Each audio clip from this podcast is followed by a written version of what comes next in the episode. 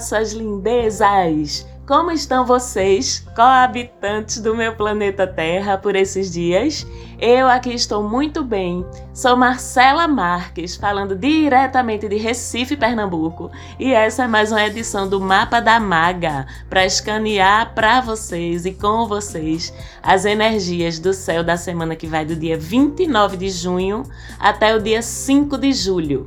E parafraseando o famoso astrônomo e pensador Carl Sagan, eu digo que é uma grande alegria, diante da vastidão do espaço, da imensidão do tempo, estar compartilhando esse exato planeta e essa exata época com vocês Sou só gratidão pelo carinho que eu recebo diariamente dos ouvintes daqui do podcast, dos seguidores do Instagram, pela confiança que vocês depositam em mim, pelos feedbacks maravilhosos dos atendimentos, dos mapas astrais, das revoluções solares de vocês. Vocês me emocionam todos os dias e eu amo cada um. e como vocês podem ver, as emoções estão à flor da pele, não é? Numa semana que começa e termina com o Sol, que é o brilho, a principal energia que o céu deposita sobre a gente sempre, e Mercúrio, que é o planeta que rege a comunicação, a expressão, a nossa forma de absorver e trocar informação com o mundo, os dois em conjunção, que é uma reunião de forças, braços dados para ajudar ou atrapalhar a gente às vezes. Os dois em conjunção no sentimental, no carinhoso signo de Câncer. E com essa conjunção é natural, viu, gente? Vocês aí que estão em casa chorosos, um pouquinho mais emotivos, é natural a gente se sentir mais sensível, mais emotivo mesmo, com Sol e Mercúrio conjuntos em Câncer. É natural a gente também conseguir comunicar com mais poesia, com mais sentimento, as coisas que a gente está pensando, as nossas emoções. É natural também que o nosso olhar se volte muito para dentro da gente, para nos comunicarmos bem uns com os outros. Precisamos nos entender e nos comunicar bem com a gente mesmo também.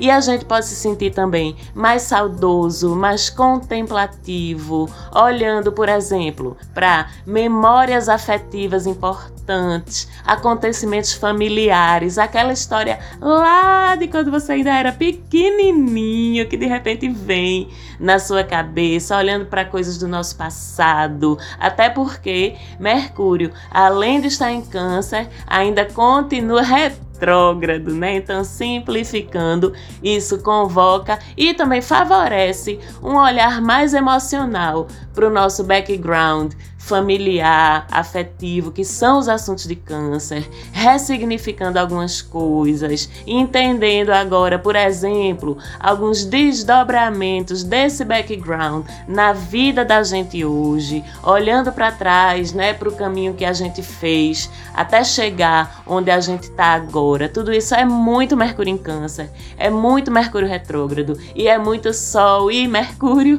conjuntos em Câncer. Então, nessa história toda tem compreensão, tem perdão, tem retomadas, pode ter mágoas também voltando, mas o olhar tem que ser sempre o da cura. Vocês lembram que retrogradação em última instância é sempre uma chance que o universo dá para a gente de reexaminar as coisas, de revisitar processos falhos, processos interrompidos, processos prejudiciais ou potencialmente prejudiciais para a gente, mas para reorganizar, retomar tudo com mais clareza, mais redondinho, né? Depois, pois é. Então aproveitem que planeta retrógrado em geral parece um atrapalho, mas na verdade é uma oportunidade, tá? De curar, de consertar, de alinhar, como eu sempre falo. E falando nesse processo todo de reexaminar, de curar, de consertar, no presente momento, right now,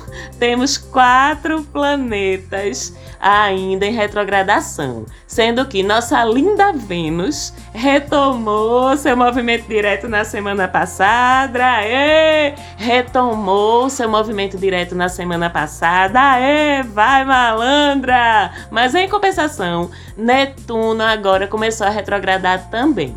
Então estamos neste momento com Mercúrio, Júpiter, Saturno e Netuno retrógrados, sendo que os três primeiros, Mercúrio, bem ou mal, a gente já está acostumado, né? Júpiter e Saturno, como são mais lentos, já estão retrógrados no céu, já tem um tempinho. A novidade realmente agora é a retrogradação do pai da Ariel, o pai da pequena sereia, Netuno, e essa é uma retrogradação que ela tem efeitos mais sutis, embora não menos importantes importantes, né? Porque o reino de Netuno é principalmente dentro da gente, da nossa cabeça, do nosso inconsciente, da nossa alma. Então é uma oportunidade bem bacana de a gente acessar esses conteúdos aí internos, íntimos, para estudar eles, entender, se reposicionar e reposicioná-los e claro, sempre curar também, porque em última instância tudo que acontece é sobre cura e tudo que acontece é sobre evolução da gente. Netuno retrógrado é um período massa, por exemplo, para a gente começar ou se aprofundar nas nossas terapias, viu, amigas psicólogas, amigos psicólogos, amigos e amigas terapeutas, é um período massa também para a gente observar e analisar nossos sonhos, para rever ou retomar nossa espiritualidade, ou iniciar um processo mais profundo de imersão nessa parte espiritual, se você aí não tem dado muita bola para isso. Enfim, para olhar para dentro. Com essa retrogradação, podem vir sonhos importantes para você entender melhor, endireitar seus processos evolutivos. Inclusive, até no atendimento que eu fiz esses dias, eu passei praticamente todo o horário da sessão com essa cliente falando justamente desse processo dos sonhos, do inconsciente, de como a gente olhar para os nossos sonhos, analisar os nossos sonhos é importante. Aliás, beijo pra tu, Zoião Azul. Tuas provas já se acabaram. Vai descansar agora, mulher. Deixa se inconsciente e trabalhar mais livre. E aí, eu orientei essa cliente a iniciar um diário dos sonhos e escrevendo, sabe, todos os dias os sonhos que ela tiver e essa orientação vale para vocês também, porque esses sonhos, eles vão contando historinha. Vocês sabiam? É, os sonhos é o nosso inconsciente, ou o nosso supraconsciente, ou o nosso eu superior contando uma historinha de evolução pra gente. Então, quando a gente passa a anotar, a escrever os nossos sonhos diariamente, depois de tipo seis meses escrevendo seus sonhos, você pode pegar para ler. Aí você vai notar essa construção ali, esse crescendo de simbolismos, de resoluções, de evolução, tua cabecinha, teu eu superior ajudando enquanto tu tá dormindo. Vê que negócio massa, ajudando tu a processar tuas paradas. Maravilhoso. É um processo muito interessante para a gente começar com essa retrogradação de Netuno, principalmente para quem está querendo se conhecer melhor, para quem está querendo estar mais de posse do seu processo evolutivo, certo? E ainda falando em retrogradação, a gente tem na quarta-feira, dia 1 de julho, Saturno ainda retrógrado, só no Moonwalk de Michael Jackson, deixando o signo de Aquário, onde ele passou um tempinho aí, e retornando para o seu domicílio, para o signo onde ele fica mais confortável, que é o signo de Capricórnio. Ali em Capricórnio, Saturno exerce todo o seu poder, mesmo que esteja em retrogradação. Então a gente deve sentir um aumento dos assuntos de Saturno mancomunado com Capricórnio. Aumento de trabalho, de tarefas, de responsabilidades. E com esse retorno de Saturno para Capri, o foco dele deixa de ser o coletivo, que era como ele estava atuando quando estava em Aquário, e se volta mais para as nossas necessidades pessoais, que também não podem ser esquecidas, né? Vamos combinar. E aí, nesse processo de volta para Capricórnio, ele ainda faz um sextil bem legal com Marte em Ares. E olha que legal! Um em signo de terra, Saturno em Capricórnio, e o outro em signo de fogo, Marte em Ares. o que é que acontece? Junta a energia inicial para os começos, aquele famoso ímpeto de tirar a bunda da cadeira, que é a contribuição de Martin Ares, com o poder da continuidade, com a perseverança, o poder de planejamento, de foco para construir, que é a contribuição de Saturno em Capricórnio. Ou seja, momento massa para retomar com mais garra as atividades profissionais que estavam paradas, ainda respeitando regras de isolamento social, é lógico, mas se reinventando, vendo novas alternativas, como bem pede Urano em Touro, que eu sempre falo aqui, né? Para gente aproveitar essa estadia de Urano em Touro para rever as nossas formas de trabalhar, de produzir, de valorar nossas capacidades, nossos talentos, nossa produção, nossas competências. E essa semana também, particularmente, Urano em Touro favorece muito essa retomada. Favorece o trabalho começar a render, começar a aparecer mais, o dinheiro começar a circular, porque Urano também faz sextis com o Sol e com Mercúrio retrógrado, que eu sempre falo também que é um período irado. Mercúrio retrógrado não é só dores de cabeça e aperreios, tá? É um período massa para a gente retomar projetos de trabalho parados, para a gente ir atrás de clientes inativos, dependências de trabalho em geral. E o sextil, para quem não lembra, é um aspecto bem dinâmico que traz oportunidades concretas realmente de a gente conseguir coisas, que traz recompensas generosas para os esforços que a gente faz, enfim.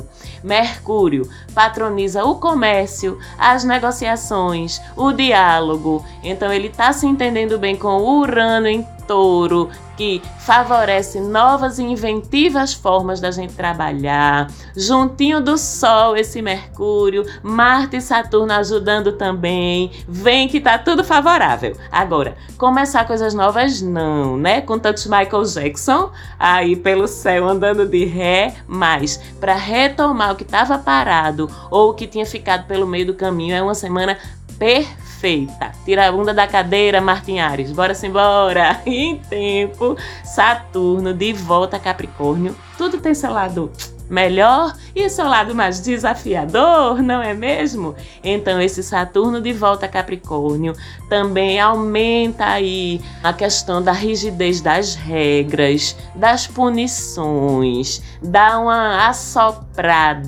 também para subir o fogo do autoritarismo em certas pessoas e em certas situações. E a gente sabe que Saturno atua muito forte em nível coletivo, né? Sendo um planeta geracional. Então, quando a gente fala de Saturno, a gente está falando também de uma influência muito forte sobre os governos, sobre as autoridades, tá? Na política. Então vamos vibrar positivo com esse Saturno voltando para Capricórnio. Vamos vibrar positivo pelo nosso planeta, né? Para ver se a gente consegue que os ditadores não endoide, que os homens que garantem a paz. Faça isso mesmo, garantir a paz, em vez de sair dando porrada e matando, né? Que as vidas de quaisquer cores continuem importando mais do que qualquer coisa. Vamos vibrar pela ordem, pela paz, pelos direitos humanos e pela democracia. Viu, Saturno? Não venha fuleirar com a gente, não, que a gente tá de olho. e por fim, e não menos importante, segure suas tamancas, meu bem, que essa semana tem eclipse de novo. Não, Marcela, Ave Maria, não aguento mais não. Chega de eclipse, chega de eclipse. Não é?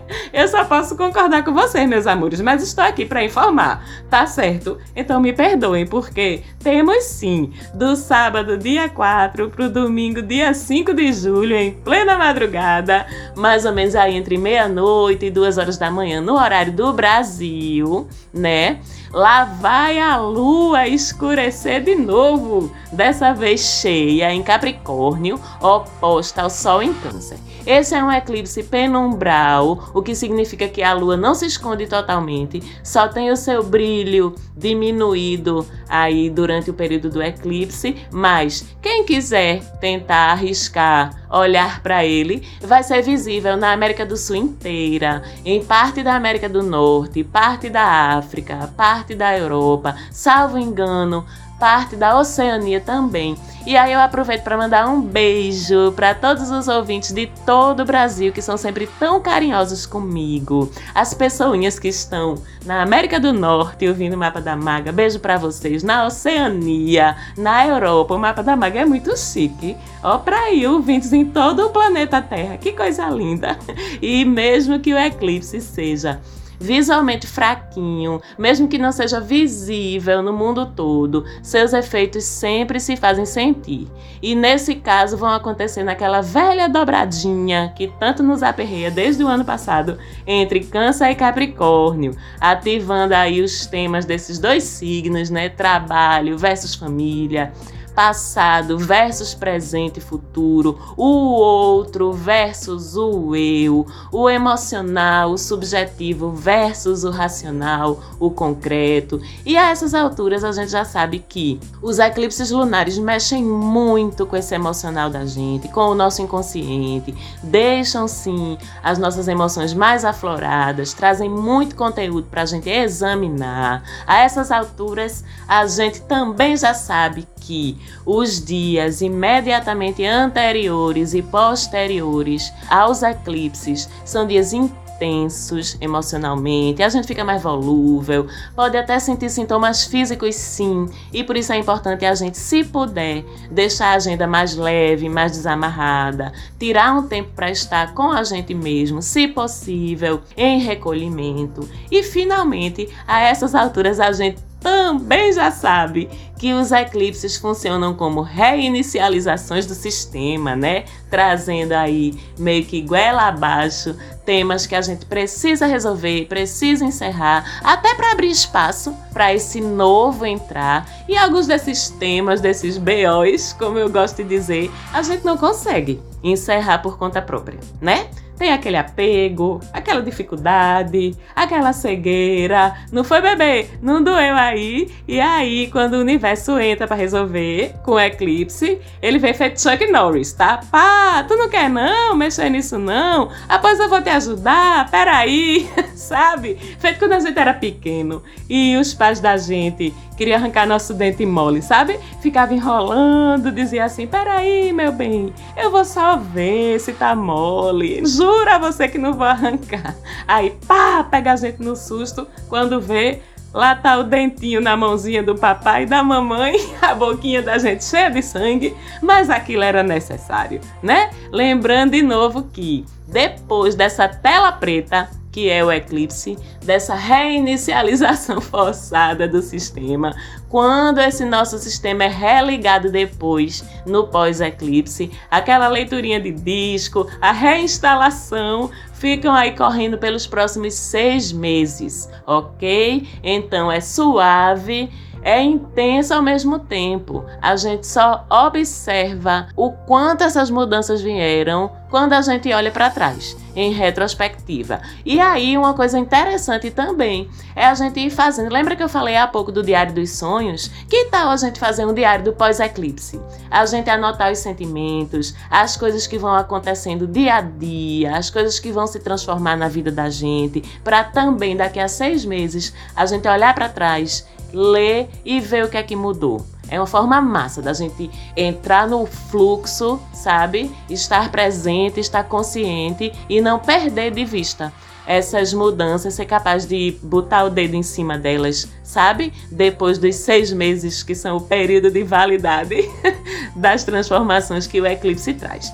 Antes do eclipse também, você pode fazer seu ritualzinho, pensar ou escrever o que você quer que seja levado, principalmente se você não está conseguindo implementar essas mudanças por si só, né? Intencionar que o eclipse leve essas coisas e também que ele leve tudo aquilo que você pode nem saber ou nem querer enxergar que precisa ser levado, que precisa ser transformado também. Pode ter certeza que o universo sabe mais do que você, tá certo? Certo? É só confiar, estar aberto ou aberta, molinho, molinho, molinha, molinha, para deixar essa sabedoria maior do que a gente aí operar na nossa vida. E já que tu estás com esse papel e essa caneta na mão, aí para fazer esses combinados contigo mesmo, contigo mesma e com o eclipse, aproveita e escreve também o que tu quer receber, o que é que tu quer substituir, deixar entrar nesse espaço que vai se disponibilizar em ti depois que esse lixo aí